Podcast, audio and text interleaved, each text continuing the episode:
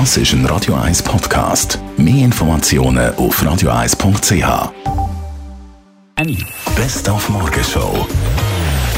Vielleicht habt ihr es auch gelesen, eine Bank im Fürstentum Liechtenstein lockert die Kleidervorschriften für ihre Bankangestellten. Nicht mehr zwingend einfach einen sauberen Anzug und Lackschüle sind gefragt oder ein Döpies, sondern es geht durchaus auch Jeans und Turnschuhe.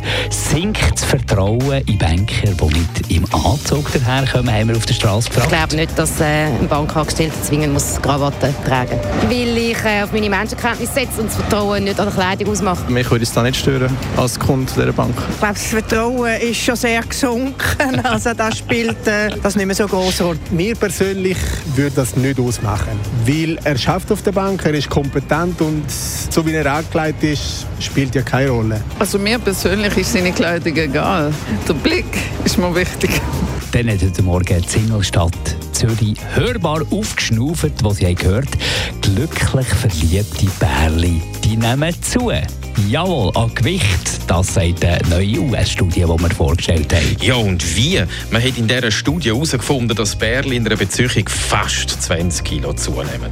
Im Durchschnitt nehmen glücklich Verliebte im ersten Jahr vor neuer Liebe rund 8 Kilo zu. Zusammen also ein Plus von sage und schreibe 16 Kilo. Wahnsinnig. Ein wichtiger Grund ist, dass man regelmäßig zusammen isst, zum Beispiel. Und man muss sich natürlich nicht mehr so wahnsinnig Mühe geben, wenn man nicht mehr auf dem Markt draussen ist. Jawohl, das sagt die Studie, das sagt nicht etwa ich. Und wir haben natürlich auch an den Gewinner oder die Gewinnerin von 184 Millionen aus dem Euro-Jackpot gedacht. So von 0 auf 184 Millionen.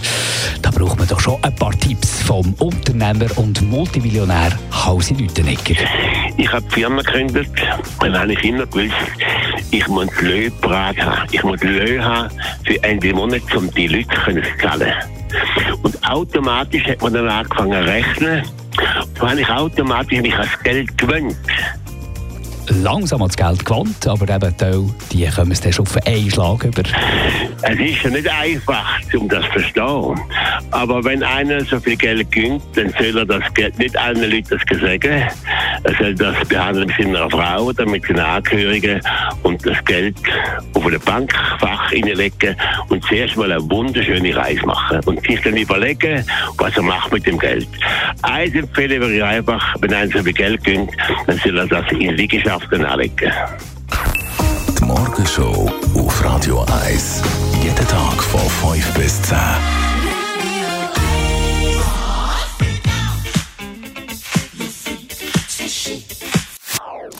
Das ist ein Radio 1 Podcast. Mehr Informationen auf radio1.ch.